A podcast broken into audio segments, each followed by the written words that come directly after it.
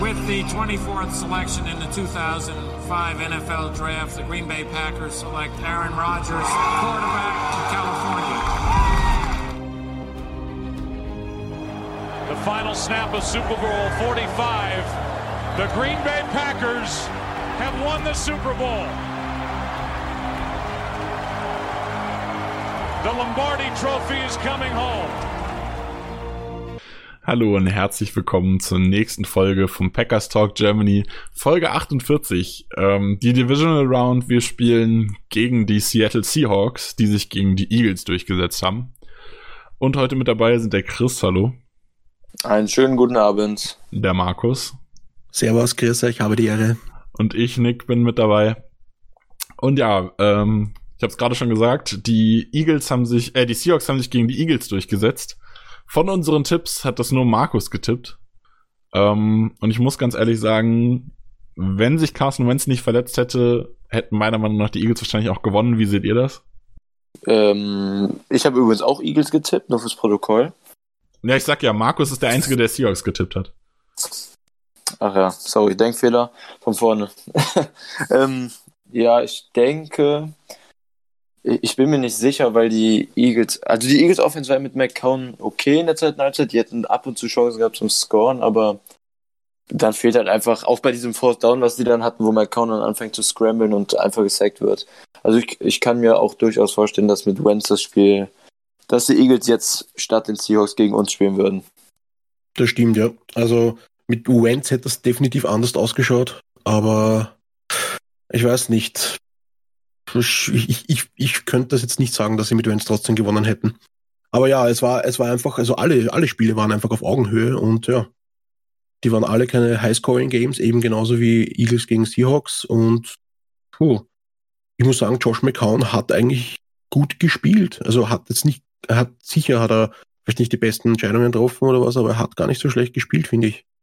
Das Ding ist, ich glaube, Josh McCown hat halt ähnlich gespielt wie Wentz vom Spielstil her und für seine 40 Jahre hat mich das überrascht, wie gut er das gemacht hat, aber er ist halt trotzdem 40 und man hat ihm angesehen, dass er halt 40 ist und nicht Carson Wentz ist. Ja, das stimmt. Und ich weil denke, er hat einfach nicht diese Ag Agilität hat halt nicht von Wentz, das hat man gemerkt. Genau, also gerade bei den. Scrambles oder bei den, bei Ja. den Quarterback-Runs, die er dort versucht hat, die meiner Meinung nach wahrscheinlich gut funktioniert hätten, wenn ein Wentz das gespielt hätte zum Beispiel.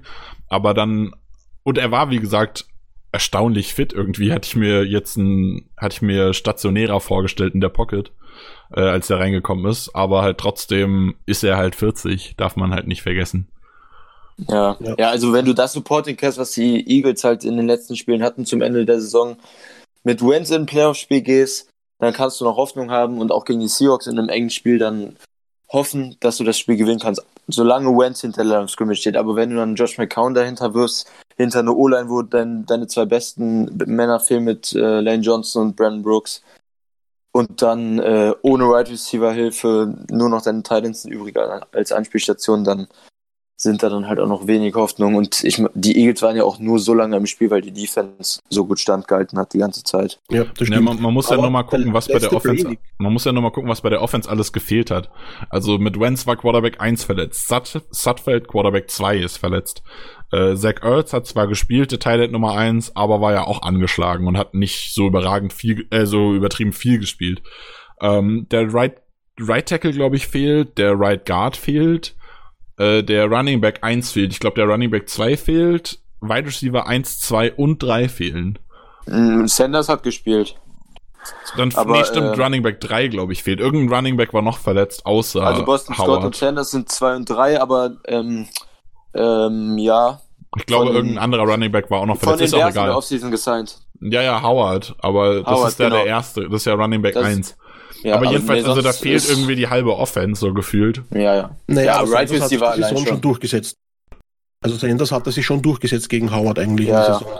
Also Sanders ist eigentlich schon Right Receiver 1 gew äh, Running Back 1 gewesen. Running Back jetzt. 1. Und was ich eigentlich gerade noch vorhin erwähnen wollte, eigentlich war, waren sie am Schluss eigentlich einen guten Vormarsch und Sanders hatte diesen wichtigen Drop dann beim vierten Versuch. Oh ja, stimmt. Weil da hätten sie wieder locker noch im, in, in die, also da, glaub, da waren sie sogar in der Red Zone, das war glaube ich auf der 25 oder auf der 20 sogar schon. Mhm. Und da hat er beim vierten Versuch einen Mörder-Drop, weil der war eigentlich, er war ein bisschen in den Rücken geworfen, aber er war ja komplett beim Bauch mit den Händen und den muss er fangen. Ja. Ja, aber auf Right Receiver halt, wenn du dann nur, nur noch Practice Squad Right Receiver da rumlaufen, dann gewinnst du halt mit Josh McCown mit Sicherheit kein Playoff-Spiel. Das stimmt, ja. Ja, zumal die Seattle D äh, Defense ja auch nicht von gestern ist. Ähm, ist ja auch eine gute Defense. Aber ähm, was auch interessant ist, wir spielen nicht gegen die Saints. Und ich habe zwar viel Mist getippt, aber das habe ich getippt. Und zwar haben die Vikings gegen die Saints gewonnen. Ähm, kann man Mhm. jetzt auch diskutieren, wie verdient es war. Ähm, Fandest du es unverdient? naja, ich weiß nicht, die haben beide nicht gut gespielt. Also, Also die Vikings Defense ja wohl Wahnsinn. ja, also ich fand aber die, also die Vikings sonst waren halt auch irgendwie mau. Aber Und, was man halt dann wieder diskutieren kann, ist, ob das von Rudolph im letzten Play jetzt eine Offensive Pass Interference war oder nicht, bla Ja. bla bla bla bla. Außerdem ähm, muss man halt diskutieren, dass es mal wieder eine Overtime war, die in der First Possession gewonnen wurde. Was halt auch wieder Ja. diese dumme Overtime-Regelung ist, weil, okay, die Saints haben letztes Jahr auch First Possession gehabt und haben trotzdem verloren. Aber man könnte halt auch sagen, ja, wenn Breeze den Ball gehabt hätte, hätte er vielleicht auch einen Touchdown gemacht, ne? Also, Ja, die, darüber braucht man halt nicht diskutieren, weil ja, das ist halt wird eh einfach. spätestens in der Offseason geändert. Aber äh, frühestens. was mich traurig macht, Taysom Hill hätte sowas von verdient gehabt. Es ist so Ja, ein der Typ hat kranker Kerl. getan. Der Der hat, Typ hat wirklich alles gemacht. der hat einen Touchdown, Freak. äh, hat einen Touchdown gefangen, hat einen Touchdown vorgeblockt, hat einen 50 Yards Pass geworfen, ist 50 Yards erlaufen. Also Ja. total gaga einfach. Auch wie viel der gespielt hat. Also der hat, der hat ja auch irgendwie auf fünf verschiedene Positionen gespielt oder so. Also der hat als Fullback gespielt, als Tight End, als Wide Receiver, als Quarterback und Und als Gunner in der Special Teams. genau, Gunner in den Special Teams hat er gespielt. Also voll krank der Kerl.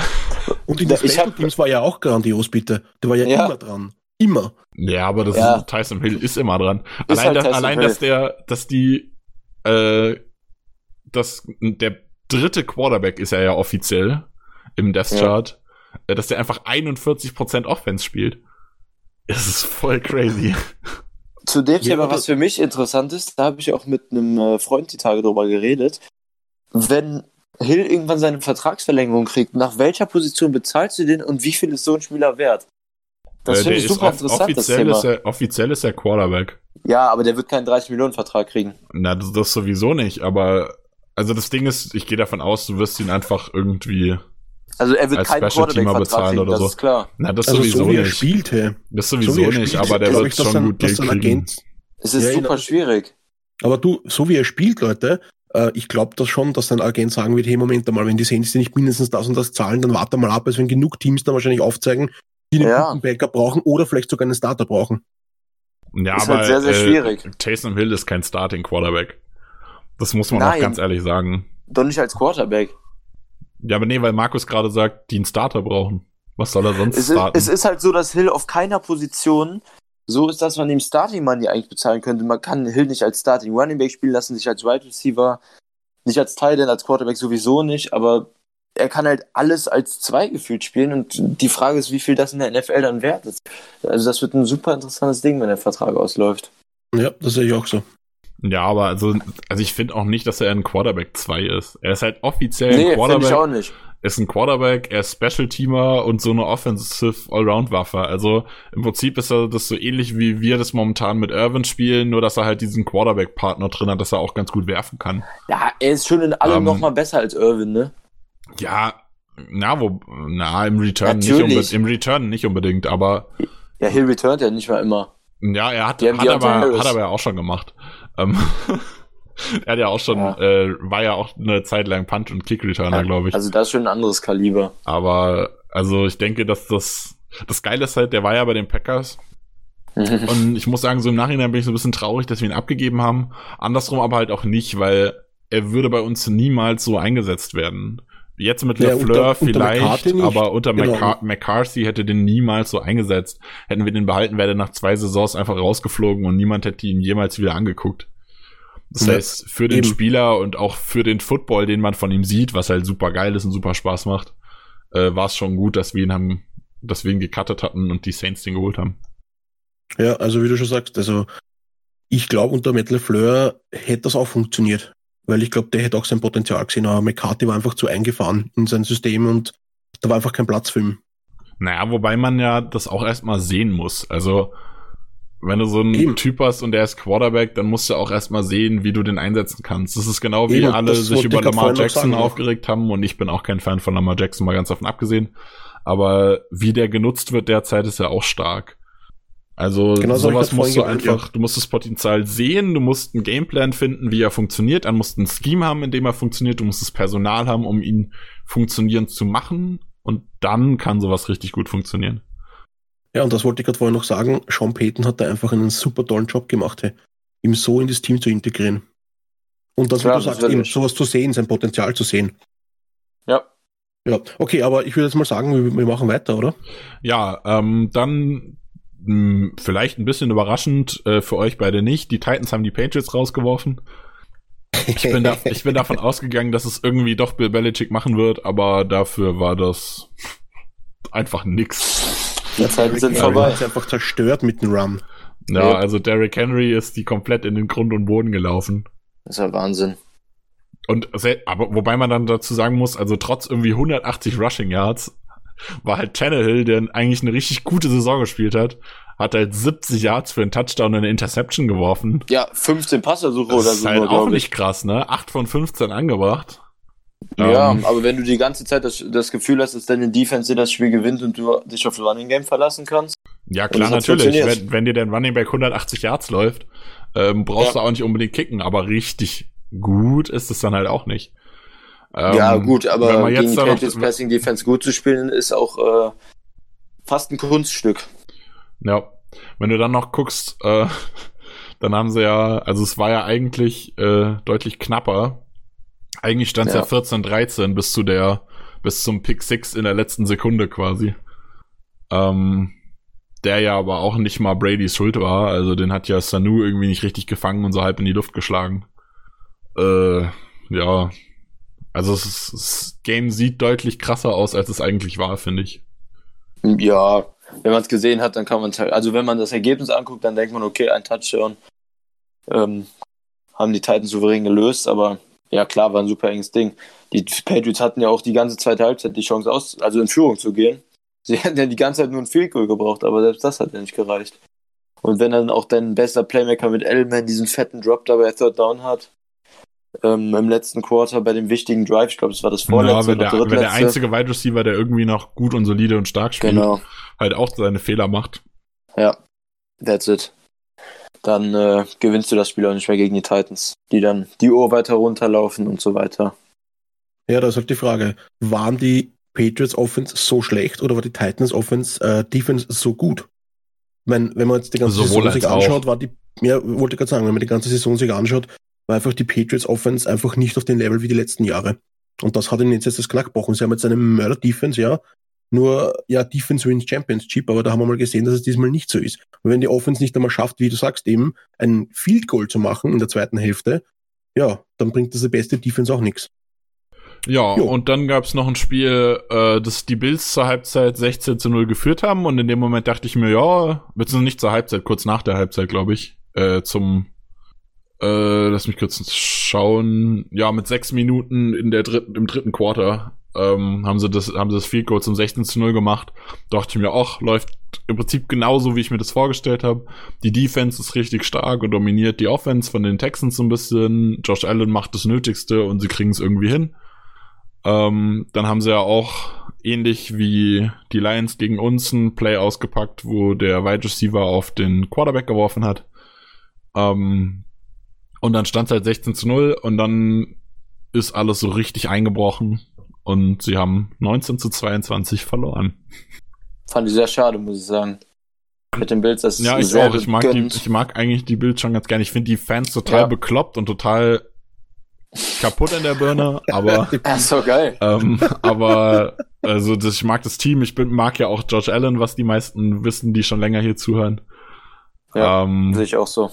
Also ich bin Fan von, jo in Anführungszeichen Fan von Josh Allen. Ich glaube, dass der eigentlich ganz gut werden kann, wenn er noch an so ein paar Dingen und Stellschrauben hart arbeitet. Äh, und ich finde es echt schade, dass sie das verloren haben. Aber am Ende muss man halt sagen, Deshaun Watson war der bessere Quarterback. So ist es. Äh, das Rushing Game war ungefähr ausgeglichen und dann gewinnt halt der, wo die Defense länger standhält. Ja, aber der, der Pressure was real auch, das hat man gemerkt. Also wenn Deshaun Watson noch eine bisschen bessere O-Line hätte, würde der Junge wahrscheinlich so aufgehen nachher und würde so abgehen. Ja, gut, aber er lebt ja auch von diesen Plays immer, ne? Das ja, aber also man muss, man muss halt dazu sagen, die Defense von den Bills hat halt sieben Sacks gemacht. Das ist Allein eine, schon das ist in einem, in einem Playoff-Spiel halt so krass einfach. Und äh, was halt auch richtig, richtig geil war, was mir sehr, sehr gut gefallen hat, Tremaine Edmonds, der stand einfach komplett nur in der Mitte und hat einfach nur gewartet, was macht, äh, was macht Watson und ist einfach nur dahin gelaufen, wo Watson hinläuft. Ed- Edmonds war Was halt so richtig gut. cool war. Ich habe also in dem Spiel habe ich noch mal gesehen, ich habe selten so einen Linebacker mit so einer Range gesehen wie Tremaine Edmonds. Das war Wahnsinn. Ja, das ist ein, wo- also Tremaine Edmonds ist der Inbegriff eines Sideline-to-Sideline-Linebackers. Genau. Ja, Das ist wirklich genau, richtig, richtig krass, gesagt. ja. Das war Hammer. Ja, und da kann man sich wenigstens in dem Spiel nicht beklagen über die Overtime-Regeln, weil beide äh, den Ball hatten. Na, sie haben Ja. ja sogar beide einen Drive vergeben. Also die Texans haben zwar Genau. angefangen, aber die Texans haben einen Drive vergeben, dann haben die Bills einen Drive vergeben und dann haben Ja, die ja. Texans das Field Goal geschossen. Genau. Also da muss man dann halt ganz ehrlich sagen, klar, natürlich hatten die Texans irgendwie den Vorteil dadurch, aber ja, aber trotzdem nicht haben so die Bills das, trotzdem haben die Bills das selbst verhauen. Genau. Und wenn man Ja. sich anguckt, wie die Bills in der zweiten Halbzeit, beziehungsweise nach dem, diesem Field Goal zum 16-0 gespielt haben, die haben zwar kurz vor Schluss nochmal ein Field Goal gemacht, aber gut. Ähm, also wenn man sich anguckt, wie die danach gespielt haben, dann ist die Wahrscheinlichkeit, dass sie da noch mit zwei, drei Drives mehr irgendwie was gemacht hätten, auch nicht so hoch. Ja, kann immer passieren, aber am Ende bin ich da auch bei dir und sag, die Texans sind verdient weiter. So, aber das ergibt jetzt halt das Playoff-Bild, dass wir nicht wie vermutet safe gegen die Saints spielen, sondern dass wir eben die Seahawks bekommen und die Vikings gegen die 49ers ran müssen. Seahawks, was gibt's zu erzählen? Vielleicht ähm, gucken wir diesmal ein bisschen so, dass jeder so eine Sache erzählt. Ähm, Chris, was findest du bei der Seahawks Offense so richtig, richtig gut? Sehr schwierig. Ähm, Ja. ja. auf jeden Fall die O-Line. Nein, also die, äh, die, die, die Seahawks haben natürlich Ey, die, Russell nichts gegen die Seahawks O-Line, die ist der absolute Knaller. Das ist der Best on Earth. Ja, die Ey, das, Seahawks das ist eigentlich krass, wie, das ist, eigentlich wollte ich jetzt anders anfangen, aber jetzt haben wir gerade schon über die O-Line gesprochen. Es ist krass, wie lange diese O-Line schon scheiße ist und wie Ja, hart die Seahawks es nicht schaffen, diese O-Line zu stabilisieren. Obwohl sie immer mal wieder einen Pick reinsetzen und so hohen hohe oder so. Picks. Also Ja. die funktioniert ja gar nicht. Ja. Also gut, die Ja, haben das jetzt gegen die, ist Ich mein- ich scheinbar mein, genau die haben jetzt gegen die, die haben gegen die 49ers und gegen die Eagles gegen zwei Top 3 bis Top 5 Defensive Fronts gespielt, okay. Und gegen die Eagles waren auch zwei Starting O-Liner verletzt, okay.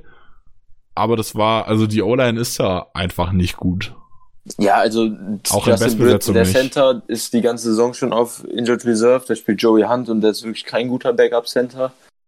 Ähm, und wenn dann auch noch Left Tackle und Left Guard ausfallen, dann sieht man gegen die Eagles Front dann auch relativ schwach aus. Und die Hawks Starter sind schon nicht wirklich gut. Und wenn dann Jamarco Jones Left Guard spielt für Eopati und dein einziger wirklich solider Spieler in der Offense, weil Dwayne Brown ist eigentlich ein okayer Left Tackle, zumindest der solide. Und dann spielt da George Fant, der sonst bei den Seahawks so als sechster O-Liner, wenn die mit sechs O-Line-Sets in der Offense aufs Feld kommen, spielt, dann bricht das dann halt auch noch schneller auseinander. Und, Und dann haben wir noch Jermaine Freddy auf Right Tackle, der sowieso letztes Jahr schon nicht gut war und dieses Jahr nochmal einen Schritt zurück gemacht hat, vor allem in Pass Protection. Wobei mir, das muss ich ganz ehrlich sagen, fast am negativsten aufgefallen ist gegen die Eagles, ist Fluker, der Right Guard. Der hat zwar bei dem Touchdown von Lynch ein ziemlich, ein ziemlich starkes Play gehabt, aber den Rest des Spiels hatte der null Chancen gegen irgendwas. Irgendwie mehrere Fallstarts, glaube ich, hat er drin gehabt. Ja, Immer wieder, ein, ich glaube, ein Holding hat er auch drin gehabt, immer wieder Fehler, also Wurde auch zwei, dreimal von Cox ganz schnell einfach geschlagen, ganz einfach. Genau ja, wie Hunt. Also es war. Und dadurch kommen dann auch so Rushing Stats zustande. Haltet euch fest, Leute, gegen die Eagles. Omer ist elfmal gelaufen für zwölf Yards Und diese zwölf Yards hat er quasi alle in einem Play gemacht. Das heißt, er hat in, in zehn Plays, in den zehn anderen Plays zusammengerechnet null Yards gemacht. Marshawn Lynch hatte sechs Läufe für sieben Yards, davon fünf in einem Play. Das heißt, in fünf Yards hat er immerhin zwei, äh, in fünf Läufen hat er immerhin zwei Yards gemacht gegen die Eagles. Also, das ist. Ja. Der Touchdown von Lynch ja. war dafür sehr stark. Na, wobei man da auch sagen muss, wie gesagt, ich fand das nicht, ich fand diesen Touchdown nicht mal so krass von Lynch, weil Lynch war festgelaufen ja. an der Eins dann kam Fluker rein, hat den Tackler von Lynch weggeballert und hat ja. dabei Lynch noch, Lynch noch so festgehalten, so ein bisschen rausgedreht, durch seine Körpermasse einfach Lynch so ein bisschen in die Drehung rausgebracht. Also ja, ich glaube, ich wenn, trotzdem, wenn aber wenn, Flug, wenn Fluker, nee, das finde ich gar nicht. Wenn Find Fluker schon. da nicht reingesprungen wäre, wäre Lynch nicht in der Endzone gewesen. Ah, Lynch ist vorher schon stehen geblieben, hat weiter die Schritte. Ja, keine Ahnung, 50-50 war von beiden schon gut, aber das war auch das einzige in meinen Augen richtig überzeugende Play von Lynch, aber mehr konnte man vor dem Signing auch nicht so wirklich erwarten, denke ich. Ja, also, also das, das, das ich muss ganz ehrlich sagen, er hat mich, äh, Lynch hat mich im Spiel gegen die 49ers fast überrascht, auch wenn er da ja. immer noch nicht gut war, also äh, zwölf Läufe für 34 Yards, davon wie gesagt einen für 15, dann hat er elf für 19 Yards quasi erlaufen, wenn man das Top-Play wegnimmt. Das ist auch keine gute Quote, aber trotzdem war er irgendwie fitter und auch im er hat gegen die Niners war in diesem typischen Beast-Mode in Anführungszeichen. Also der ist inside gelaufen und wenn jemand an ihm dranhing, ist er immer noch drei Yards gelaufen. Aber hinter der O-Line, die normalerweise eigentlich eine relativ gute Rushing-O-Line ist und nur richtig mies in der Pass-Pro, die aber halt gegen die Niners und die Eagles auch null Schnitte gesehen hat, da inside zu laufen, ist halt auch eine semi-geniale Taktik, um es mal so auszudrücken. Also die wurden, ja, so, einzige, die wurden so oft vor Lost getackelt in beiden Spielen. Also durch die Bitte gegen die Eagles gar nichts, das war furchtbar im Run-Game. Aber dann haben die Seahawks halt leider doch Russell Wilson auf Quarterback. Und so stehen die Seahawks dann in der Division Round in Green Bay.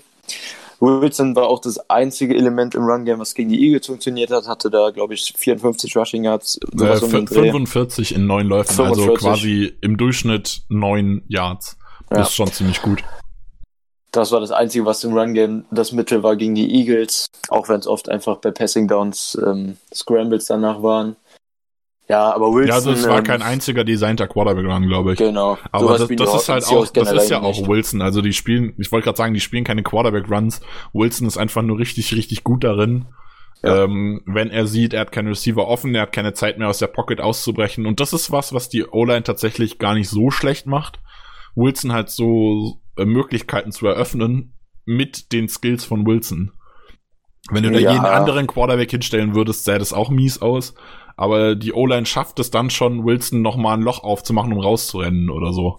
Genau. Also für die Qualitäten von Wilson funktioniert die O-Line so halbwegs irgendwie ein bisschen, wenn man das so sehen will. Ja, das ist dann kann man, schon eine positive Sicht auf die Dinge. Ne? ich wollte gerade sagen, das ist das Einzige, was man vielleicht irgendwie positiv erwähnen kann. Ja. Äh, sonst ist die O-Line da nicht so krass. Und Wilson ist halt, also auch sonst ähm, im Spiel gegen die Eagles 18 von 30 Pässen für 325 Yards und Touchdown ist auch nicht schlecht. Also muss man auch einfach sagen, war schon gut. Also ich will nicht den Rekord der Seahawks sehen ohne Wilson. Nicht nur diese Saison, die Jahre davor war es auch schon ähnlich. Ähm, ist halt einfach wahrscheinlich, also ist auf jeden Fall ein Top 3 Quarterback. Kann man argumentieren, auf welchem Platz man ihn sieht, aber wäre ohne La also ich, ich würde mal, ich würde Top 5 Quarterback sagen. Also ich sehe nur Mahomes und Jackson jetzt mit Wilson im, äh, diese, im ersten diese, Tier, so. Diese Saison ja. Diese ja. Saison ja. Aber du musst ja dann, also das ist halt immer die Frage, was guckst du? Guckst du nur auf die Saison, wie die Leistung war, oder insgesamt, wenn du jetzt sagst, Top 3 Quarterback, würde ich sagen, von denen, die momentan active sind. Und da will dann Breeze noch mitreden und Rogers noch mitreden zum Beispiel. Also, also äh, sorry, aber Rogers ist kein Top 3 Quarterback. Jetzt gerade nicht. Aber insgesamt denk, schon. Aber ja. gut, das ist eine Diskussion, die ja. wir hier ja nicht führen müssen. Nee. Ja, so, also dein, dein ist halt der Grund, dass die Seahawks in jedem Spiel gewinnen können. Genau, dein positiver Part der Seahawks Offense ist Russell Wilson. Ja, überraschenderweise. Markus, dein positiver Aspekt der Seahawks Offense. Jetzt wird's schwierig. Viel mehr ist nicht da. Ja, Tyler Lockett. Das ist der einzige, was nach Russell Wilson kommt, ist Tyler Lockett. Und halt vor allem die Connection der beiden. Die sehr, sehr gut Eben. funktioniert. Es, es, es, es gibt einfach nicht, nicht mehr zum Sagen. Jeder kennt Tyler Lockett eben. Tyler Lockett hat ja ähm, äh, schon diesen geilen damals, ähm, wie soll ich sagen, helben Butt-Catch gemacht quasi, wo er sich da so einen, so einen Putzelbaum geschlagen hat, glaube ich, vor zwei Jahren oder so. Das war Tyler Lockett, oder? Ja, genau, so Tyler Lockett. Und Ja, ja. ja, hat dann auch seinen Vertrag bekommen, eben war dann noch verletzt sogar mal eine, eine Season. Ja, aber der Junge spielt einfach auf seiner Position bei den, bei den Seahawks, ist er die Nummer eins. Weil der spielt, der spielt Inside, also der spielt, der spielt Slot, der spielt Outside, der spielt alles mögliche eigentlich. Und macht doch alles. Ja. Und wie gesagt, die Connection passt einfach mit Russell Wilson. Also, wie gesagt, da Chris Russell, Russell Wilson genommen hat, kann ich nur Tyler Lockett nehmen. Das ist das einzige, die einzige offensive Waffe danach. Und was man noch Ja, erwähnen könnte, ist dann die DK Metcalf, aber der hat Potenzial, aber ich glaube, der muss sich noch ein bisschen steigern. Es, es sollte man trotzdem nennen. Also fast Ja, 1000 definitiv. Yards Saison, sieben Touchdowns. Ja, ja, sowieso. Aber wir haben, glaube ich, vorhin noch drüber geredet, über seine Drop Rate. Also, ja. ja, genau. Wir haben Ja. vor, vorher so ein bisschen auch über DK Metcalf uns schon ausgetauscht. Ähm, der ist halt ein physisches Monster und er ist super schnell und er ist, also ich bin ja gar kein Fan von Metcalf, muss ich sagen. Ähm, trotzdem ist er besser in den Routes, als ich in Erinnerung hatte und auch aus dem College gesehen habe und auch erwartet hätte. Trotzdem läuft er keine grandiosen Routes. Ähm, er ist halt einfach riesig groß. Er hat Arme wie ein Monster. Dementsprechend ist es total schwer, ihn irgendwie groß an Catches zu hindern. Also wenn er mal den Ball zwischen den Händen hat, kannst du ihm schwer nur den Arm irgendwie nochmal wegreißen oder so, wie es ja Cornerbacks gerne machen. Ähm, also wenn der da mal was fest hat, dann hat er das ziemlich fest. Und auch wenn er den Ball in der Hand hat, hat er einen relativ guten Stiffarm, glaube ich, wenn ich das so richtig in Erinnerung habe. Ja, Ähm, ist halt so lange Arm halt. Genau, was Weil halt er bei ihm ist, ja. was halt bei ihm Schwierigkeiten sind, sind, wie gesagt, der hat, äh, läuft eigentlich keine guten Routes. Ähm, dementsprechend ist er halt sehr eindimensional. Ähm, und er hat halt kei echt keine guten Hände. Also, ähm, er hat eine Drop Rate von, was hatten wir gerade gesagt? Sieben Prozent. Genau, 7%. Also er hat auf 100, äh, 100 Targets hat er siebenmal den Ball fallen lassen. Und das ist halt echt schon viel. Also das darf eigentlich nicht sein. Und das ist halt ärgerlich, wenn du, wenn du so einen Spieler hast, der irgendwie 15 Yards per Reception macht oder so. Und dann hast du einen Big Play. Keine Ahnung, wir kennen das ja auch. Also das ist im Prinzip ähnlich wie MVS der ja, also auch vom Spielertyp ähm, ist Metcalf so ähnlich wie das, was MWS bei uns hätte sein, beziehungsweise sein könnte, wenn er mal den Ball fangen würde. Klar, der ist noch physischer, noch mal einen Tick schneller und größer und noch mal eine, ein Level über MWS in Anführungszeichen, aber vom Spielertyp her ähnlich. Und ich meine, wir kennen das ja auch. MWS hat auch schon drei, vier Big Plays diese Saison fallen lassen. Das ist halt gerade in solchen Momenten dann besonders ärgerlich wenn jemand einen 3-Yards-Pass fallen lässt, dann ist das ärgerlich und wenn es eine Third-Down-Situation ist, ist es erst recht ärgerlich. Kennen wir auch mit Geronimo Allison zum Beispiel, der eine relativ hohe Drop-Percentage hat. Ähm, aber wenn das halt auf tiefen Routes bei Big Plays ist oder bei einem 50-Yards-Touchdown-Wurf oder so, ich weiß nicht, wie viel das genau war, der den äh, wo MWS hinten aus der Endzone rausgestolpert ist beim, beim Catch. Ich weiß nicht, wie viel Yards das war. Ähm, aber wenn du halt sowas nicht fängst, dann ist es halt ärgerlich, weil dann fehlen 50 Yards und ein Touchdown und der Quarterback ärgert sich, weil er den gut geworfen hatte eigentlich und so weiter. Ja, und das, das sind auch so ein bisschen die Probleme von Metcalf. Und um direkt so ein bisschen dazu zu kommen, wie das denn gegen uns passt. Ich glaube tatsächlich, dass diese Kombination Lockhead und Metcalf relativ gut zu uns passt, weil wir mit Jair Alexander jemanden haben, der quick ist, der schnell ist, der nicht ganz so groß ist, aber dafür dann halt gegen Lockhead super passt, der auch quick und schnell ist, gute Routes läuft, alles spielen kann und so weiter. Und dann haben wir mit King jemanden, der auf die ersten Meter zwar nicht schnell ist, aber irgendwie dann am Ende doch, der braucht so ein paar Meter zum Anlaufen und dann kann er das eigentlich auch mithalten.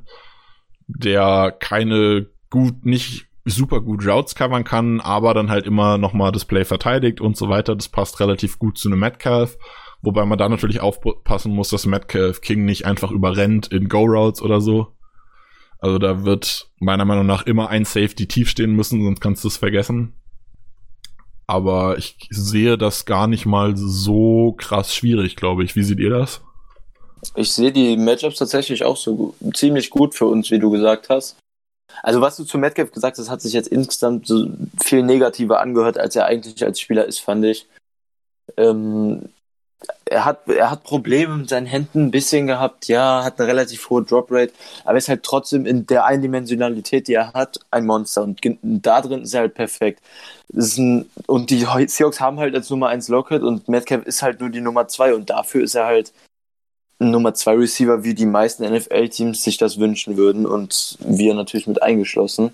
Er ist halt so ein typischer ähm, Set-Receiver. Das ist ein genau. Receiver, der steht outside, der geht tief, der stretcht auch das Feld, was ganz wichtig ist. Also dadurch, dass Metcalf so viel tief geht, äh, bindest du halt auch immer irgendwie ein Safety tief. Also es ist schwer. Genau. Also wenn was passiert, wenn du keinen Safety tief stehen hast, hat man gesehen bei dem äh, 53 Yards Touchdown äh, der Seahawks gegen die Eagles da ist durch ein, äh, durch ein Movement im Backfield ist irgendwie der Safety verwirrt gewesen oder so, keine Ahnung. Jedenfalls war kein Safety tief. Und dann hat der, ist der Cornerback nicht mitgekommen und zack, 53 ja. Yards für einen Touchdown ins, äh, ist er reingelaufen. Also, also halt einfach immer irgendwie einer, aufpassen. Und sowas, sowas macht ja, sowas macht dann früh halt, also weiter vorne, eröffnet sowas Räume für einen Lockhead, für einen Moore, für ja. die Running Backs, den Tight End und so weiter. Also im Locket, bei, äh, nicht Locket, um ähm, Metcalf bei einer Streak oder Go-Route in Man-Coverage 1 gegen 1 als Cornerback zu verteidigen, muss man schon perfekte Coverage spielen und vor allem auch von Kraft, Größe, Körpermaßen, Geschwindigkeit alles mithalten können und wie Nick sagt, das ist schon sehr, sehr herausfordernd und deshalb wird meistens gegen die Seahawks allein durch die Präsenz von Metcalf auf dem Platz der Safety tief gehalten und das kann man dann halt aus Seahawks Sicht offensiv halt auch ganz gut für den Gameplan schon nutzen, weil man als Defense darauf nur sehr, sehr schwer bis gar nicht verzichten kann. Ja, und man muss halt sagen, äh, auch wenn Metcalf keine guten Routes läuft, ähm, es reicht halt auch oft, wenn er einfach zehn Yards nach vorne läuft und sich umdreht und dann kriegt er genau. nur einen Pass, weil einfach die Cornerbacks da, wo Metcalf hinkommt, nicht hinkommen. Ja. ja ähm, du also musst halt erstmal durch den Körper durch bei einer Curl Route. Der Cornerback ist halt ein Monster, der Typ. Ja, also wie gesagt, ich bin persönlich selbst immer noch trotzdem kein Fan von ihm und ich weiß, also ich, ich mag ihn persönlich nicht so als Spielertyp und halte auch nicht allzu viel von ihm, aber das, was er leistet und wie er halt auch eingebunden wird, das ist das immer der wichtige Punkt. Ähm, ja. Wie er im Scheme und im, in der Offense funktioniert und das ist bei ihm momentan ziemlich gut. Also er hat äh, diese Saison 900 Yards äh, gefangen in 58 Receptions. Äh, das ist schon richtig, richtig gut. Hat 15,5 Yards per Reception gemacht, was halt ganz klar zeigt, das ist ein, ist ein tiefer Receiver. Jo. Ist ein Big Play Receiver, ähm, hat sieben Touchdowns gefangen, was halt auch was ist. Was man auch wieder sieht, wo man auch wieder so ein bisschen die schwächeren Hände sieht, ist, dass er drei Fumbles hat. Also auch wenn, äh, ich erinnere mich gerade nicht 100% äh, an die Plays von den Fumbles, ich erinnere mich an einen, ähm, das war halt auch nicht so, dass ihm irgendwie jemand am Arm gerissen hat, sondern da hat einfach jemand auf den Ball geschlagen und dann hat er halt wieder diese schwachen Hände, wo er dann gerne mal einen Ball fallen lässt. Ja, aber ich sag mal, das sind Kleinigkeiten dafür, dass sie ihn Ende zweite Runde gedraftet haben, finde ich eine super Position, haben sie, haben sie gut gemacht und auch in der Offense funktioniert halt einfach gut mit einem Russell Wilson, der der beste Deep Passer der Liga ist. Ja, so ist es. Ja, und Right Receiver 3 kann man so ein bisschen kurz anreißen. Ist bei den Seahawks immer so eine wechselnde Position. Das rotiert relativ viel.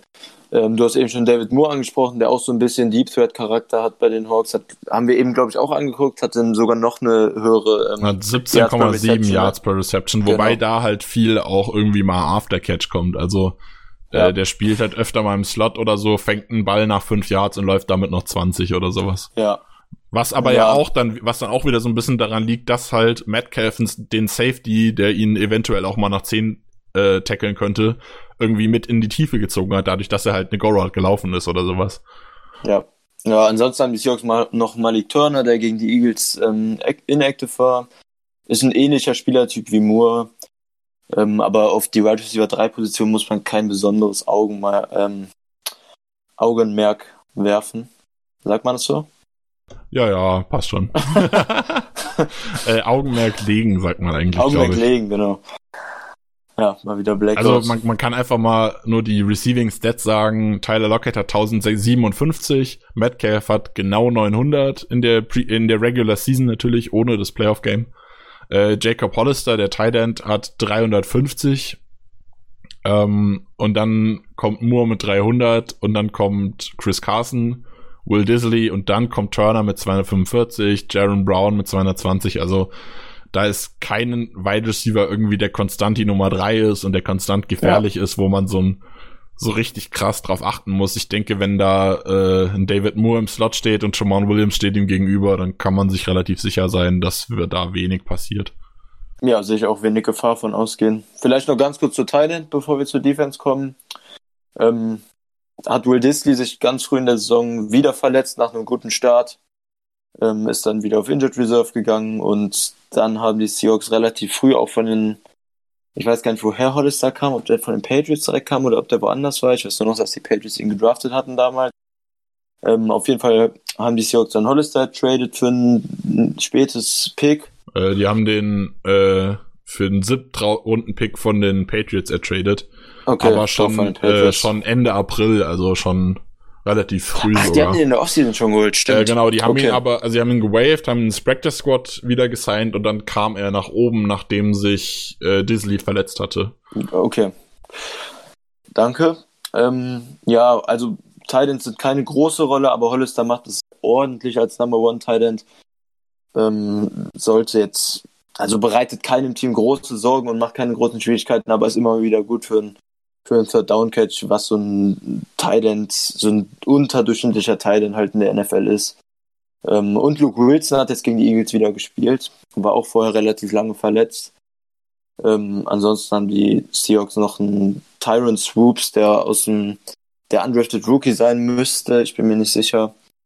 Ähm, Nee, er hat One-Season Experience, ja. Aber Swoops steht fast nie auf dem Platz. Also Luke Wilson ist jetzt wieder zurück und Number One Titan ist ganz klar Jacob Hollister. Äh, äh, Swoops war ein undrafted äh, Free Agent, hat letzte dann letzte Saison. Saison, genau, letzte, beziehungsweise nee, 2017 undrafted Free Agent. Ja. Hat dann aber wurde vor dem letzten Saisonspiel in den Active Roster geholt. Ich weiß aber nicht, ob er gespielt hat. Keine Ahnung, wahrscheinlich nicht. Ähm, hm. Dann war er letzte Saison wieder im Practice Squad nach dem, nach den Roster Cuts und kam dann irgendwie im Laufe der Saison nach oben. War, hat aber auch nicht viel gespielt. Also ich hab, schau gerade, wurde nochmal gewaved und nochmal ins Practice Squad geholt und dann nochmal nach oben geholt. Also er war ja, ja. Nie, nie so wirklich relevant eigentlich. Ähm, und ist auch jetzt nicht mehr als irgendwie ein Rotational Backup, also so, eine, genau. so ein Tight End 3, Tight End 4 irgendwie. Wenn Disley fit wäre und Wilson halt fit gewesen wäre, dann wäre der immer noch im Practice Squad. Genau, so ist das. Ja, ansonsten zur Offense. Ähm, Your Party wird wahrscheinlich zurück sein. Duane Brown wird noch out sein, da wird Fanta wahrscheinlich wieder spielen. Ansonsten habt ihr noch was zur Offense? Ja, also man kann halt sagen, dass Inside Runs bei denen momentan gar nicht funktionieren. Gegen die Eagles, die relativ stark halt den Run verteidigt haben, hat auch sonst wenig funktioniert. Ähm, gegen die 49ers waren Outside Runs relativ in Ordnung und auch ähm, Pässe auf die Running Backs, beziehungsweise gegen die, die Eagles hat, hat Lynch auch zwei Pässe für 25 gefangen, Homer einen Pass für fünf. Aber gegen die 49ers hat Omer fünf Pässe für, sechs, äh, für 30 Yards gefangen, also sechs im Schnitt, so rum. Äh, das funktioniert auch ganz gut. Ist jetzt aber auch nichts, wo man so, sich so richtig Sorgen machen muss. Also, es funktioniert besser als der Inside Run. Das ist aber auch das Einzige, was man da irgendwie in dem Kontext erwähnen muss, denke ich. Ja, vielleicht noch Brian Schottenheimer als Offense Coordinator. Zweite Saison müsste das von ihm sein bei den Seahawks. Ähm, ja, da, da scheiden sich auch die Geister, was ihn angeht. Viele komische Playcalls. Ähm, aber ist halt eine Offense, die eigentlich über den Run kommen soll und das im Moment klappt halt gar nicht. Und deshalb hat die Seahawks Offense ziemlich viele Schwierigkeiten im Moment, weil durch das Run-Game eigentlich das Deep Passing-Game dann ermöglicht werden soll, indem die Defense nach vorne gezogen wird. Und das ist halt im Moment gegen die Seahawks nicht unbedingt notwendig. Ja, also das Ding ist, die Seahawks sind, das hat haben die Seahawks auch schon mehrfach gesagt. Die Seahawks sind eine Run-First-Offense, wie man es selten sieht, halt die Ravens momentan jetzt noch, aber Das war's auch eigentlich. Also, die wollen sehr viel laufen, mit dem Lauf den Ball bewegen und dann Big Plays einstreuen. Was man halt daran sieht, dass sie öfter mal mit zwei Thailands spielen, mit einem Fullback spielen und eigentlich zwei Wide Receiver die Norm sind und eben, wie wir eben schon gesagt haben, es keinen richtigen Nummer drei Wide Receiver gibt. Ähm, dadurch, dass jetzt die ersten zwei oder ich weiß gar nicht, wo, wo jetzt Pro Size im, im, in dem Death Chart gewesen wäre, der ist auch verletzt. Also äh, Penny fehlt, äh, Chris Carson Nummer eins fehlt, Rashad Penny Nummer zwei fehlt, fehlt Pro Size noch. Ich glaube, der wäre sogar Nummer drei. Ja, Pro Size ähm, war Nummer drei. Dann haben die jetzt halt Omer und haben halt Marshall Lynch jetzt aus dem Retirement nochmal gesigned, der zwar irgendwie scheinbar im Training war, aber, also der wird ja nicht darauf gewartet haben, dass sich zwei Runningbacks bei den Seahawks verletzen und die ihn noch signen. Von daher, ich vermute, wenn er wirklich irgendwie was so gemutmaßt war, im Training war, um zurückzukommen, dann hat er vielleicht eher versucht, zur kommenden Saison fit zu sein oder so. Ähm, also, der ist halt nicht im vollen Saft quasi. Das sieht man ihm halt an. Dazu ist er alt. Ähm, das ist kein gutes Running Back Squad und wenn dann halt die Running Back, wenn dann die Running Backs eben so wie gegen die Eagles quasi nichts erlaufen, dann ist Run First halt auch schwierig. Also dann kannst du eigentlich, kannst du zweimal anrennen und dann stehst du bei drei und zehn und darfst doch werfen, also. Ja, genau, sage ich ja. Ja.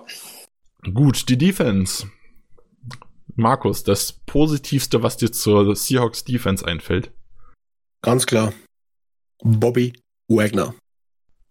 Das, das ist interessant, weil da Chris und ich auch vorher kurz schon mal äh, drüber diskutiert haben und wir uns beide relativ einig waren, dass wir Bobby Wagner nicht mehr so stark finden, wie er mal war. Ja, trotzdem, er ist Bobby Wagner. Ähm, der Typ, ja, das ist einer der Top-Linebacker für mich trotzdem noch in der Liga. Auch wenn er, auch wenn er jetzt diese Saison vielleicht nicht so gut spielt wie die letzten Saisonen und auch ein bisschen nachgelassen hat, für mich ist Bobby Wagner trotzdem noch ein Top 5 Linebacker der Liga. Weil, ja, egal ob jetzt da gegen einen Run, ob jetzt der Pass Rush oder ob es in der Coverage ist, der Typ kann einfach alles, eben hat so ein breites Spektrum, eben ähm, hat auch, hat auch die Vision eben, um zu sehen, wo die, wo die Lücken aufgehen, eben beim Run und so. Also, ja, ich, ich glaube, mit dem steht und fällt einfach die ganze Sioux Defense. Und also da kann ich grundsätzlich zustimmen. Für mich ist Wagner auch ganz klar noch ein Top 5 Linebacker. Ähm, aber was du gesagt hast, genau in Coverage habe ich diese Saison relativ häufig Probleme bei Wagner gesehen gegen den Run und Tackling generell ist ja immer noch ein Biest, verpasst fast so gut wie gar keine Tackles, hat einige Tackle for Loss und ist gegen das Run Game auch nochmal eine verbesserte Version von Martinez so gesehen.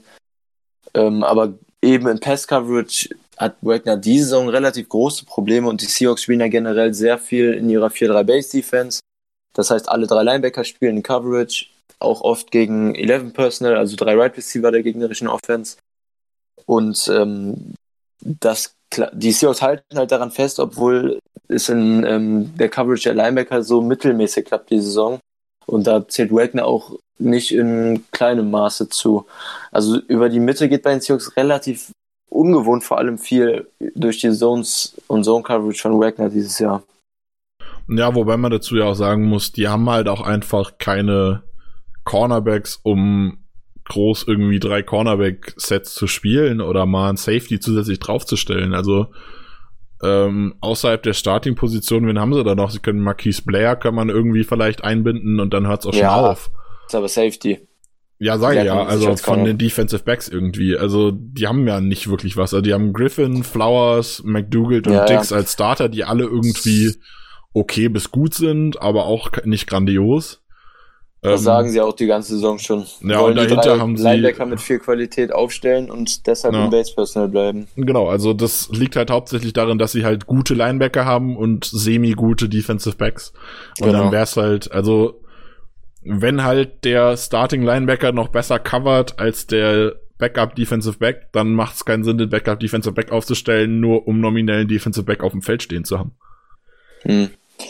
Ja, die Seahawks haben halt ähm, eigentlich drei sehr gute Starting Linebacker, vor allem auch in Coverage. KJ Wright ist super in Coverage.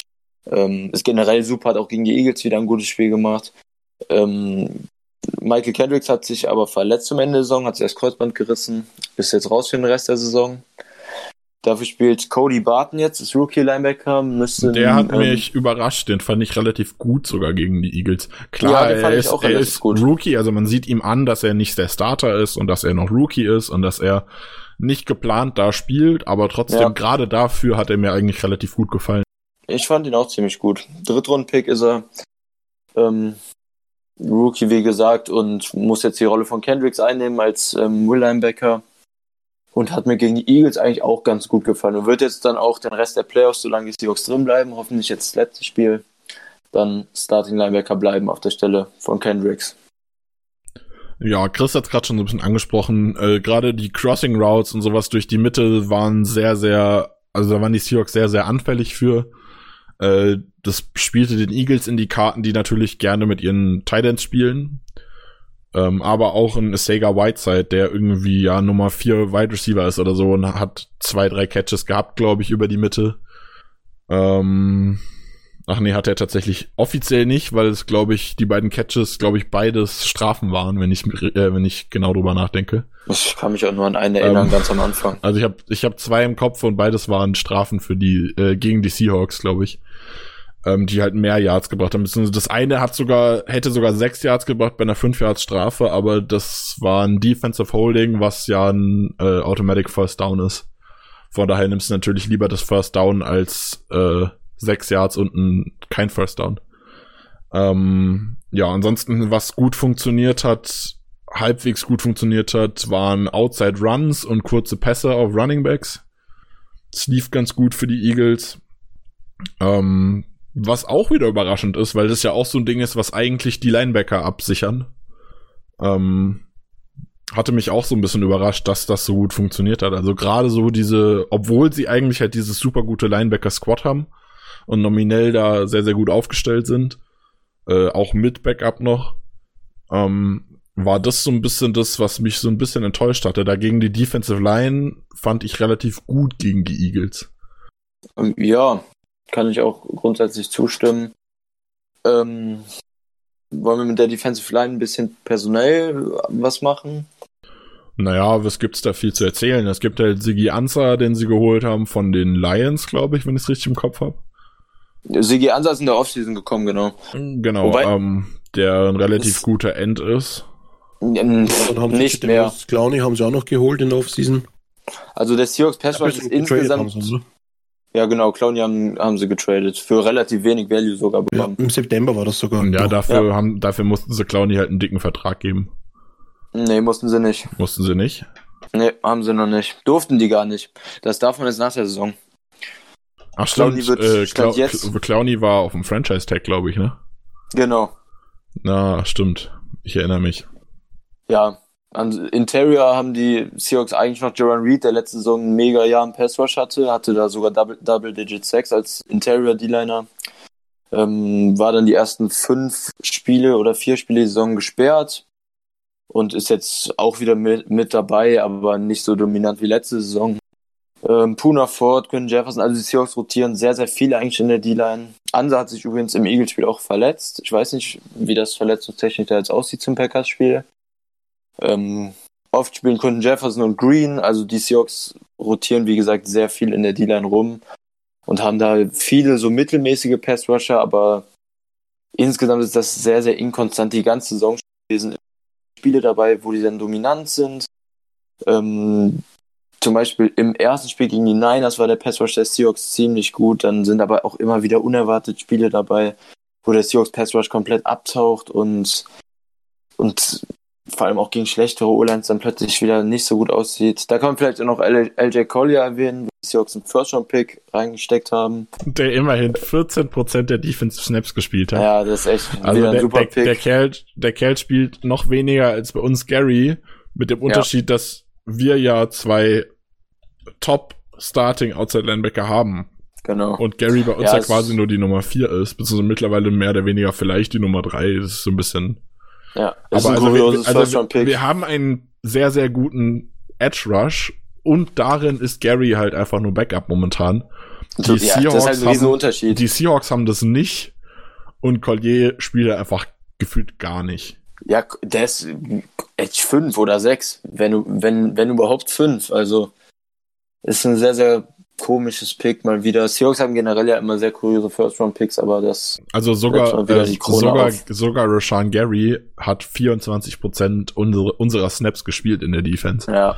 Ne? Also wie viel hat Collier? das ist 12? schon, Oder äh, 14? Äh, Collier hat 14% der Snaps ja, gespielt. das ist halt, Das ist eindeutig zu wenig für einen First-Round-Pick. Also selb, selbst in diesem Aufbauding. Also was ich halt bei den Seahawks immer wieder lustig finde, die machen ja immer wieder so einen Hype drum. Die haben dieses Jahr irgendwie, ja, die haben schon zwei Tage vorher, glaube ich, hat äh, der Head Coach irgendwie angefangen, irgendwelche Rätsel drum zu machen, wen sie jetzt draften, mit irgendeinem Video, wo er am Klavier sitzt oder so, glaube ich, und irgendwas spielt.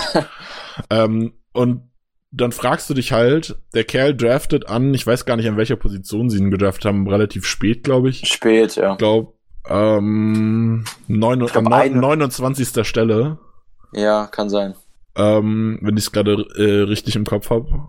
Ich, Ich glaube ich habe 29. ich habe im Kopf sogar noch später, 31 oder so. Äh, auch Moment, ich schau mal ganz kurz nach. Ja, schaut mal nach. Äh, er wurde gepickt, doch an Stelle 29. 29, Ähm, okay. Also die picken an 29 und wissen schon zwei Tage vor dem Draft, wen sie dann nehmen. Und dann denke ich mir nur so, wenn du dir so sicher bist, dass ihn bis dahin noch keiner genommen hat, vielleicht ist dein Pick dann scheiße. Ja, Also, es waren also ja sowieso wenn, wenn, Draft ihn, wenn ihn keiner erstaunt. nimmt, wenn ihn keiner nimmt und auch er nicht im Gespräch ist und du dir, also wenn du dir so sicher bist, dass er noch da ist, dass Ja. du zwei Tage vorher in Anführungszeichen mehr oder weniger ankündigst oder Hints gibst, wen du draften willst, also dann, das kann doch, das passt doch nicht. Wenn du dir sicher bist, dass er an den ersten 28 Picks nicht genommen wird, dann solltest du ihn an 29 nicht nehmen. Ja, also, das, ja, wenn Also ich sowas kannst du ähm, machen, wenn du First Overall Pick bist oder wenn du der Second Ja. Pick bist und du weißt, der First Overall nimmt einen Quarterback und du willst keinen Quarterback oder so. Oder Ja, du weißt, der First Overall Pick nimmt, okay, wahrscheinlich Nick Bosa ist ein dummes Beispiel, weil der wurde nicht First Overall genommen, aber das ist Das ein ist anderes egal. Thema. Aber ne, also dann kann man sowas machen, aber an 29 denkt man sich halt auch nur so, jo, ja, Ja. was denken die sich dabei? Und Also genau wenn so ich kommt das jetzt raus. Bin ich persönlich ganz ähm, gut finde von den Defensive Ends, ist Rasheem Green, der ist mir immer wieder positiv aufgefallen. Ist jetzt kein Star, aber hat immer wieder gute Plays als Rotational Edge Rusher. Ja, und wie ihr beide halt auch schon gesagt habt, Clowney ist der Einzige, der da richtig dominant ist, auch gegen den Run. Das ist ja fast noch mehr Stärke von Clowney als der Pass Rush. Da ist Clowney halt super stark und ja, ist so eine mittelmäßige Run-Defense, die sich während der Saison so auch so ein bisschen zurückentwickelt hat. Ähm, die, die zu Beginn der Saison noch stärker, weil sie jetzt ist im, im Run-Stop. Und ja, ist eine Front, vor der man sich im Pass-Rush vor allem nicht besonders fürchten muss, gerade bei unserer O-Line. Ja, was haben sie noch in der Defense? Cornerbacks, Shaquille Griffin ist ah, so ein bisschen, ich würde ihn so ein Der- bisschen mit Kevin King vergleichen, fast schon. Nee, nee, nee, der ist schon bei, also Griffin hat eine ganz gute Saison gespielt sogar. Ja, also auch bei PFF. äh, Bei, bei Griffin sehe ich halt, das ging mir so ein bisschen um den Playstyle, also deshalb der Vergleich mit King. Ähm, Das passt, ja. Also er ist nicht der Beste in Routes, er hat schnell, wird kommt man schnell mal durcheinander, wenn jemand einen Haken zu viel schlägt. Äh, das könnte sehr interessant werden, wenn er gegen Devante Adams spielt. Ja. Ähm, Trey Flowers weiß ich gerade aus dem Kopf gar nichts zu. Weiß einer von Fla- euch da was? Genaueres? Flowers ist ein äh, sehr großer, ich glaube 1,93 Cornerback.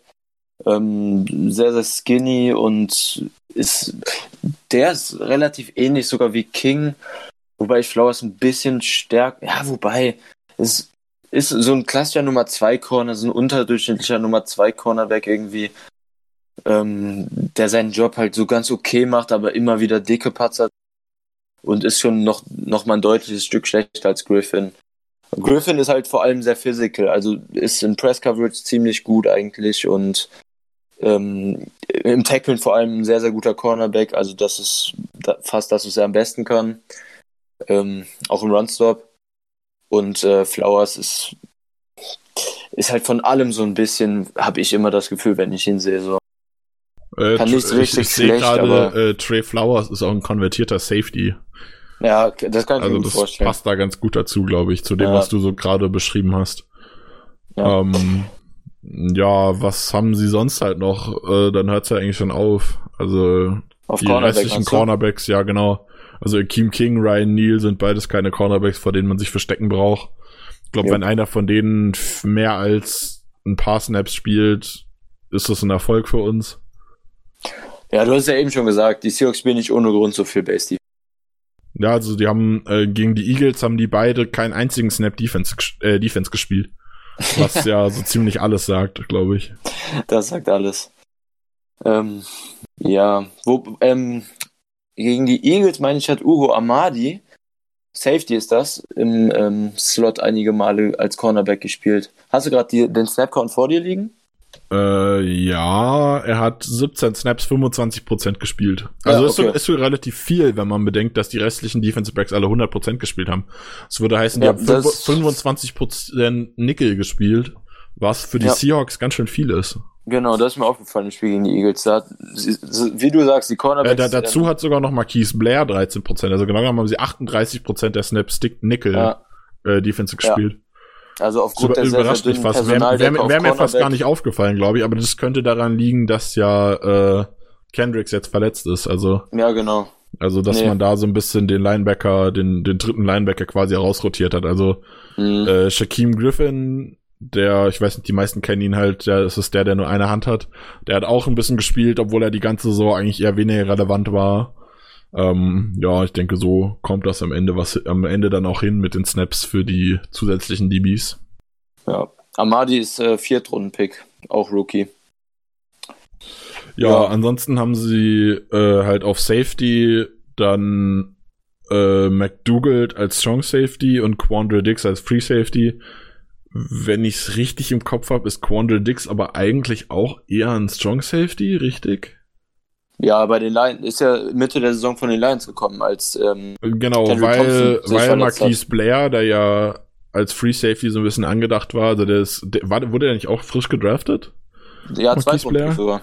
Ähm, weil der ja nicht so richtig gezündet hat, wie er Äh, wie- Sollte. Wobei, ähm, es hat sich Thompson ja verletzt am Anfang der Saison schon, dann hat Blair zwei Spiele als Starter gespielt und ich fand ihn eigentlich ganz okay, aber die Seahawks haben ihm anscheinend nicht vertraut und dann nach diesen anderthalb Spielen als Starter kam dann Quandre Dix für einen Viertrunden-Pick, meine ich. Viert- oder Fünftrunden-Pick von den Lions ähm, nach Seattle. Und Quandre Dix spielt bei den Seahawks, muss ich sagen, sogar besser, als ich den bei den Lions in Erinnerung hatte. ähm, ein Fünftrunden-Pick war es, Okay. für den sie ihn getradet haben. Und ja, also ich finde auch, dass er ganz gut spielt. Aber ich finde, man merkt ihm halt an, also gerade die Seahawks, die ja dieses, diese typische Defense Single High spielen, ähm, merkt man ihm halt an, dass er eigentlich kein Free Safety ist, finde ich. Also das sieht man öfter mal. Ähm, er ist nicht, ist nicht der Free Safety, den man in der Single High Seahawks Defense hinten stehen haben will, glaube ich. Da bin ich bei dir, ja. Und McDougall ist so ein bisschen Licht und Schatten immer wieder. Also, also ich muss sagen, ich habe relativ viel Seahawks live geguckt, auch durch Freunde und so weiter dieses Jahr. Und McDougall ist, aus manchen Spielen bin ich dann rausgegangen und dachte, echt nicer Safety. Und im anderen Spiel hat er dann drei dicke Blown Coverages gehabt, zwei Touchdowns irgendwie abgegeben. Also das ist immer sehr, sehr inkonstant, was McDougall spielt. Ja, ähm, gibt sonst noch was zur Defense zu sagen? Ich glaube nicht. Ich glaube auch nicht. Vielleicht hat Markus noch was? Markus, hast du noch was Im zur Defense? Prinzip, Im Prinzip haben wir eh alles schon gesagt. Also die Key Player to watch für mich, also für mich sind doch definitiv Shaquille Griffin, äh, KG Wright, Bobby Wagner, Sigi Ans, aber der ist ja verletzt jetzt, hast du gesagt, Chris, gell? Ich weiß nicht, ob er spielt, aber er hat sich im Spiel auf jeden Okay. Fall verletzt. Auf jeden Fall und Davis Clowney. Also die fünf Spieler sind meine Key Player to watch in der Defense. Ja. Ja. Äh, ja, kann man so mit, ja, wenn, wenn man von elf Spielern fünf als Keyplayer sehen will, dann würde ich das auch so sagen, ja. also ich finde deutlich, also ich, ich bin halt sehr gespannt, wie Shaquille Griffin, wenn er denn so spielt, gegen äh, Devonta Adams spielt, weil ich glaube, dass das ein übel, übles Mismatch sein wird. Bin ich auch der Meinung. Ähm, ansonsten geht's halt darum, äh, Clowny irgendwie zu stoppen, der so die einzige Gefahr so ein bisschen ist. Äh, Im direkten Pass-Rush ohne Blitzes. Und dann muss Ja. man einfach irgendwie, also ich glaube, dass gerade, wie ich habe vorher schon gesagt, irgendwie gegen die Eagles und auch die Niners war der Outside Run so das, was relativ gut funktioniert hat, was ja auch für uns wie gemacht ist. Also das Ding ist, ich habe irgendwie das Gefühl, die Seahawks haben jetzt gerade ohne Run Game, was für uns bestimmt Schwierigkeiten machen würde bei unserem Tackling, ähm, wenn das da wäre, was es ja nicht ist, oder nur bedingt, ähm, ohne dieses Run-Game fallen die uns ziemlich gut in die Karten. Weil die Matchups gut für uns passen, finde ich, und auch die Schwächen der Seahawks teilweise eher unsere Stärken sind. Also wir sind ja eher ein Outside-Run-Team und so. Ich glaube, dass das eigentlich ganz gut passt. Ich, ich bin auch der Meinung, wenn man so aufs Gesamtbild guckt, ähm, jetzt nicht nur deren Defense, sondern insgesamt auch deren Offense gegen unsere Defense, finde ich, dass fast alle Matchups für uns sprechen. Wir spielen zu Hause, haben den besseren Rekord. Und wenn man sich die einzelnen Matchups alle anguckt, dann ist wirklich fast alles zugunsten der Packers. Ähm, was, also es hört sich irgendwie, wenn man das alles so bespricht, viel deutlicher an, als das Spiel wahrscheinlich sein wird, weil die Seahawks haben halt trotzdem Russell Wilson. Wir spielen mit einem Rookie-Headcoach gegen Pete Carroll, der enorm viel Playoff-Erfahrung hat, mit Wilson zusammen vor allem. Also man sollte jetzt nicht in das Spiel reingehen und erwarten, dass die Packers dann komplett dominant auftreten, was der sowieso nie der Fall war diese Saison, aber es ähm, sieht auf dem Papier, glaube ich, viel, viel und deutlich zu deutlich auch aus, als es dann auf dem Spielfeld sein wird, weil die Seahawks halt trotzdem leider Russell Wilson haben, der da auf Quarterback spielt und ein paar Punkte dann doch da sind, wodurch die Seahawks immer im Spiel drin bleiben werden. Da hast du vollkommen recht. Also wenn wir unseren, wenn wir, wenn wir, when we get, get our shit together, also wenn wir unseren Scheiß zusammenbekommen, dann glaube ich, können wir wirklich die Seahawks dominieren. Aber das heißt nicht, dass die Seahawks natürlich jetzt da zu unterschätzen sind. Wie du schon gesagt hast, dem Beat Carroll ist dann ein riesen Faktor eben. Bei uns ist halt die Frage, was zeigen wir den Seahawks in den Playoffs jetzt da? Backen wir jetzt das komplette Playbook aus, eben wie LeFleur gesagt hat, jetzt kommt erst das Beste. Also ich bin da echt gespannt, was da jetzt kommt, eben, wo wir wirklich unseren Scheiß zusammenbekommen eben und jetzt im, im Lauf, im Pass, in der Protection, dass wir jetzt quasi überall dominieren und dass unsere Defense gut spielt, wissen wir sowieso. Und ich glaube eben, ähm, dass da eigentlich der Key-Matchup ist, eben unsere Defense gegen die Offense der Seahawks, weil einfach unser Pass-Rush so dominant ist eben. Und ich glaube, die Seahawks werden ein Mörderproblem haben mit der O-Line und Russell Wilson wird nur um sein Leben rennen die ganze Zeit. Was aber leider auch eine Stärke ist von ihm. Also, ja. ja. Das Stimme ich dir voll zu. Stimme ich dir auf jeden Fall voll zu. Ich bin auch sehr gespannt auf äh, Lafleurs erstes Playoff-Spiel als Rookie-Headcoach. Ähm, Rookie-Headcoaches in den Playoffs sind in meinen Augen immer ein bisschen problematisch, was ich so aus der Vergangenheit im Kopf habe. Hoffen wir, dass das gegen den Trend geht bei uns und Lafleur uns positiv in der Offense, mit der Offense ähm, überrascht. Ja, ich hoffe auch. Also ich hoffe, dass er quasi sein, einfach seinen, seinen Faden treu bleibt. Er soll einfach das machen, was er bis jetzt gemacht hat, eben nur eventuell vielleicht einfach die besten Plays, die immer funktioniert haben, eben auch gegen schwächere O-Lines, eben gegen Teams, die kein Runplay haben, einfach diese Plays rauspicken, eben in der Defense eben und in der Offense einfach, ja, einfach unseren Scheiß zusammenbekommen. Die Receiver sollen nicht droppen, Roger soll einfach mal wieder in Form finden und auch in Form bleiben und nicht die Bälle überwerfen, so im letzten Spiel. Ja, und wie gesagt, wenn Aaron Jones richtig eingesetzt wird, eben und wir nicht den Fokus ständig haben, nur auf Devonta Adams zu werfen. Ich meine, sicher, Feed Devonta Adams, das ist natürlich immer wichtig. Also der braucht seine Targets, also zehn Targets braucht er Minimum in dem Spiel. Aber man muss halt trotzdem auch die anderen Receiver anwerfen und sie auch sehen, wenn sie, wenn sie offen sind. ja. Ja, ja ich, bin, ich bin sehr gespannt, wie ähm, unsere Titans eingebunden werden weil das, glaube ich, was sein könnte, wo wir ganz gut funktionieren. Ähm, Gerade in Sternberger, der ja häufig offen war, irgendwie auch. Äh, da hoffe ich so ein bisschen drauf, dass er jetzt in den Playoffs auch mal noch ein bisschen mehr äh, ins Spiel eingebunden wird, weil er das ja eigentlich kann. Also er ist ja eigentlich eher ein Receiving Titan, nicht der Blocking Titan, den wir ihn bis jetzt benutzen. Ähm, dass vielleicht die Plays mit Irvin, wenn man sie spielen will, ein bisschen besser funktionieren, dass dann äh, Kumaro vielleicht noch besser eingebunden wird. Der sollte ja die letzten zwei, drei Wochen auch schon mehr äh, eingebunden werden. Das hat ja so semi gut funktioniert. Vielleicht fängt MVS ja mal einen Deep Shot. Das wäre ja auch mal was, was Schönes. Äh, und ansonsten mhm. haben wir vorher, äh, haben wir vorher festgestellt, dass äh, Lazar, glaube ich, eine Drop Rate von 2,8% oder sowas hat. Was unnormal gut ist. Ähm, und ich mache mir da eigentlich wenig Sorgen. Was ich noch kurz ansprechen wollte, ähm, bevor da seid ihr schon in Richtung Fazit gelaufen, sind die Special Teams von den Seahawks, Was nämlich äh, sehr interessant ist, die haben relativ gute Returner. Also Tyler Lockett ist ein ganz guter Kick-Returner eigentlich. Äh, David Moore ist ein relativ guter Punt-Returner. Lockett kann auch Punts return, das macht er momentan aber eigentlich eher nicht, glaube ich. Ähm, Myers ist ein durchschnittlich guter Kicker. Ähm, was halt sehr interessant ist, ist Michael Dixon, der ja mit J.K. Scott zusammengedraftet wurde und letzte Saison richtig krass dominiert hat. Glaube auch äh, im Pro Bowl gespielt hat als Rookie. First Team All-Pro sogar, glaube ich.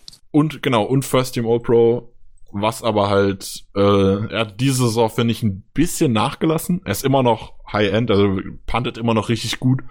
Nicht mehr ganz so gut wie letzte Saison. Und ich glaube, ähm, dass gerade wenn, beziehungsweise nicht wenn, sondern falls unsere Offense nicht so richtig in den Lauf kommt, dann wird's ganz, ganz wichtig, dass ein J.K. Scott bessere Punts raushaut als ein Dixon, weil dann dieses äh, Field Position Duell sehr, sehr interessant wird zwischen den beiden letztjährigen Rookies, die sich letzte Saison schon so ein bisschen darum geschlagen haben, wer von den beiden jetzt besser ist. Am Ende war Dixon meiner Meinung nach deutlich vorne, weil Scott so ein bisschen abgebaut hat über die Saison. Auf jeden Fall. Aber jetzt ist der Moment, wo Scott zeigen kann, dass er der bessere Panther ist. das, klingt, das klingt total bescheuert, in einem Playoff-Game über ein Panther-Duell zu diskutieren. Hey. Aber ich find's geil. Also ich freue mich total, also, dass die beiden geil finden, spielen. wenn wir nicht panten würden, Nick. ja, gut. Ke keine Punts sind immer besser als Punts. Das ist nicht, es sei denn, man interceptet natürlich also, immer. Also das Field Position Battle gegen Michael Dixon zu spielen, ist sehr unangenehm. Das haben die Seahawks die Saison schon oft zu ihren Gunsten feststellen dürfen. Ähm, ja, vor allem, weil sie ja auch gute Special Teams haben. Also sie haben auch gute Gunner. Ja. Äh, ja.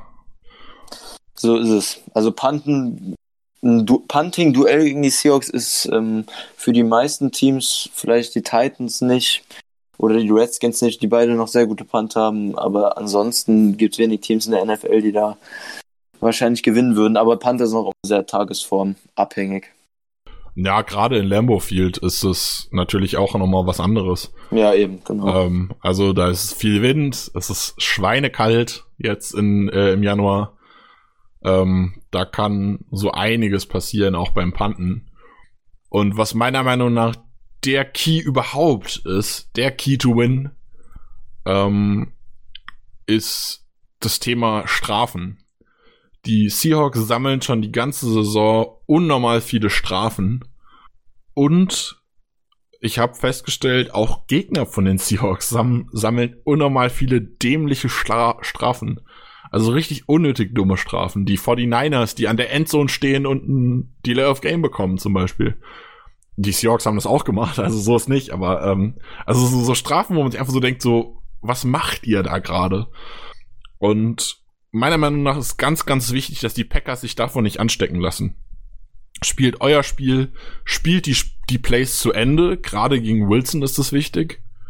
Ähm, lasst euch nicht zu dummen Dingen verleiten und spielt einfach euer Spiel. Das ist ganz, ganz wichtig. Also versucht euch nicht irgendwie an irgendwem zu orientieren. Macht so, wie ihr es könnt. Und ich glaube, unsere Defense und auch unsere Offense sind beide so gut passend zu dem, was die Schwächen der Seahawks sind, dass wir wenn wir, dass wir uns eigentlich können wir uns nur selbst schlagen. Ja, da hast du recht. Und das, was auch wichtig ist, wir haben Homefield Advantage. Also wir spielen in Lambeau Field. Und das ist für mich eigentlich auch einer der wichtigsten Punkte. Dass wir zu Hause spielen. Und nicht bei den Seahawks. Na, wobei man sagen muss, dass er in der ersten Woche von äh, vier Matchups dreimal das Away-Team gewonnen hat, ne? Und beim vierten Spiel war Buffalo auch lange vorne. Also ja. die Homefield ja, Advantage und die auch aber, und so, ne? Das ist alles schön und gut, aber das hat in der ersten Runde der Playoffs auch nicht so krass geholfen. Ja, Lambo Field ist aber nochmal ein anderer Homefield Advantage. Na, natürlich, Lambo Field ist noch was anderes, und die Packers sind noch was anderes und so. Müssen aber die Seahawks jetzt von Philadelphia, also erstmal nach Philadelphia, jetzt wieder zurück nach Seattle, dann nach Green Bay, also das sind dann jetzt zwei Wochen in Folge mit nervigen Reisestrapazien für die Seahawks. Das wirkt sich dann auch, denke ich, nochmal aus, als jetzt die erste Woche einfach. Ja, und man darf auch nicht vergessen, dass Russell Wilson ähm, 0 on 3 steht in Lambeau Field. Also er hat kein einziges Mal gewonnen bei uns. Das finde ich auch ein wichtiger Key-Faktor. Er hat noch nie gewonnen und er will jetzt auch nicht gewinnen am Sonntag und fertig. Also ich weiß, ja, ich, ich wüsste, weiß jetzt aber gerade gar nicht, ob die Seahawks wirklich zurück nach Seattle sind die Woche. Würde, doch, würde mich eigentlich wundern fast. Sind die aber, habe ich sind, äh, die echt, sind die echt zurück? Ich hätte jetzt erwartet, Ja. dass sie irgendwie sich einen, irgendwie einen Highschool-Sportplatz oder so in der Nähe suchen. Okay, nee, krass. also ich habe ich hab mehrmals gelesen, dass sie zurückgeflogen sind und auch gehört in anderen Podcasts. Okay, wundert mich, aber klar kann sein, weiß ich nicht, weil ich meine, Philly ist ja wirklich Ostküste, davon fliegen sie wieder Ja. in die Westküste, um dann wieder, gut, Green Bay ist nicht ganz Ostküste, aber auch schon Osten, nochmal die Ja. komplette Strecke irgendwie wieder zurückzufliegen. Aber gut, wenn sie das machen wollen, dann ist das natürlich auch wieder ein Vorteil, genauso wie die Packers ähm, in San Fran Ja. gespielt haben, in LA gespielt haben und beide Spieler auch schwach waren, was ja auch dieses Reise, wo ich ja auch schon gesagt habe, das Reisethema könnte da interessant sein, beziehungsweise ein, ein entscheidender Punkt gewesen sein. Dass es nicht mal die Wärme ist, sondern einfach nur die Reisestrapazen, die man da hat. Kann gut sein, wie gesagt. Also, Für mich wichtig ist genauso, wenn wir die Seahawks besiegen, von dem ich jetzt mal ausgehe, ähm, dass definitiv die 49ers verlieren. Weil ich will dann nicht gegen die 49ers bei denen zu Hause im, im äh, Conference Final spielen. Absolut. Das wäre ich unangenehm, sagen, ja. Ähm, ich würde auch will sagen, zweite Woche. Vikings bei uns zu Hause. Ich drücke selten den Vikings die Daumen, aber ich muss natürlich auch sagen, es wäre auch geil, im Conference Championship die Vikings rauszuhauen und dann in den Super Bowl Ja. zu fahren. Ja, vor allem noch ein Wäre schon eine schicke Das- Geschichte. Nur wenn Ja. die Vikings gewinnen, haben wir noch ein Homegame. Ja, die Eben. Home Games sind immer gut. Ebenso Genau. ist es. Also und, leider, und die Vikings, leider- auch wenn, auch wenn Minnesota jetzt direkt nebenan ist quasi, sind, müssen die Vikings ja nach San Francisco. Das heißt, auch wenn sie quasi direkt nebenan sind, haben sie Anfang der Woche die Rückreisestrapazen von San Francisco, Und falls davor sie noch in gewinnen. New, waren die noch in New Orleans. Also das, genau, davor ist waren sie noch. extrem Also, nervig. die, die Vikings Ja, sind richtig on Tour. Das wäre richtig, richtig schön, wenn, wenn die Vikings das gewinnen. Und man muss natürlich auch sagen, dass die Vikings auch einfach, ohne jetzt irgendwen fronten zu wollen, das schwächere Team sind gegenüber den 49ers. Ja, Und das natürlich, also wenn die Vikings uns quasi die 49ers und die Saints ausnehmen und natürlich Genau. davon ausgehend, wir schaffen es, dann muss man den Vikings schon fast dankbar sein, äh, dass sie Ja, uns da zwei der größten Opponents rausgenommen haben. aber wenn die Vikings auswärts bei den Saints und den Niners gewinnen, dann äh, keine Ahnung, dann kann ich die Vikings auch nicht mehr als leichteren Gegner als die beiden sehen, weil das wäre schon wirklich Nein, extrem natürlich, krass. klar. Also das wäre schon eine, eine Hammerleistung von den, wär von den. Vikings. Und es Ja, wäre die es wäre mit Sicherheit ein hartes Spiel, aber, aber ich spiele lieber gegen die Vikings in Lambeau. Field, die die Saints und die 49ers besiegt haben, als in San Francisco gegen die Niners, die die Vikings besiegt haben. Also da, ich bin trotzdem, Ja, Also ich würde, ich würde niemals die, also ich würde mich auch freuen, wenn die Vikings rausfliegen, weil ich mich immer freue, wenn Ja. die Vikings rausfliegen. Aber aus rein sportlicher Sicht, wie wir in Anführungszeichen am einfachsten, weil es sind Playoffs, da ist nichts einfach, ähm, in den Super Bowl kommen, wäre es eigentlich besser, wenn die Vikings es gewinnen. müssen wir zwei Wochen hintereinander für die Vikings routen, das tut schon sehr weh. Äh, ja, Ja. Das wäre Die schon. Vikings sind einfach ein ekliger Gegner. Es ist einfach so. Sie sind eklig, gegen sie zu spielen, weil Die sind halt auch gut. Es ist ja nicht so, Ja. dass sie ein schlechtes Team sind. eh, es ist einfach ein ekliges Team, gegen die zu spielen, aber wir haben es zweimal geschafft, die Saison. Und ich bin mir sicher, dass wir, wenn wir sie noch einmal empfangen bei uns zu Hause, dann noch im Jänner, eben wenn es noch schön, schön kalt ist. Also ich glaube, wir haben da einfach die besseren Karten. So. Jetzt haben wir eigentlich alles zusammengefasst. Jetzt kommen wir zu der spannendsten Kategorie der Woche, finde ich fast schon, weil das eine richtig interessante Kategorie wird. Die Bold Predictions. Chris, was tippst du? Wie geht das Spiel aus gegen die Seahawks und was gibt's so an Bold Predictions zu tippen? So, ähm, ich mache den Score am Schluss. Ich fange mal an mit den Bold Predictions. Also, wir haben eben das Mismatch Adams gegen Griffin angesprochen. Adams sollte einen fetten Tag haben und ich sage, Adams macht drei oder mehr Touchdowns vom Scrimmage, ähm, Receiving oder Rushing, drei oder mehr Scrimmage Touchdowns. Ähm, des Weiteren werden wir kein Sack. Rogers wird keinmal gesackt in dem Spiel. Ähm, defensiv. Defensiv. Defensiv werden wir. Rogers wird keinmal gesackt und dafür wird unsere Defense sechs oder mehr Sacks an dem Tag hinlegen insgesamt. Und dazu werden wir. Brauchen was Außergewöhnlicheres? Hm. Na, dann bemühe dich einmal. Dazu werden wir, werden wir die Seahawks bei unter 40 Rushing Yards, Running Back Rushing Yards in dem Spiel halten. So, und am Ende Score Die Packers ziehen ins NFC Championship Game ein, schlagen die Seattle Seahawks zu Hause mit, mit 27 zu 21. Mhm, mhm.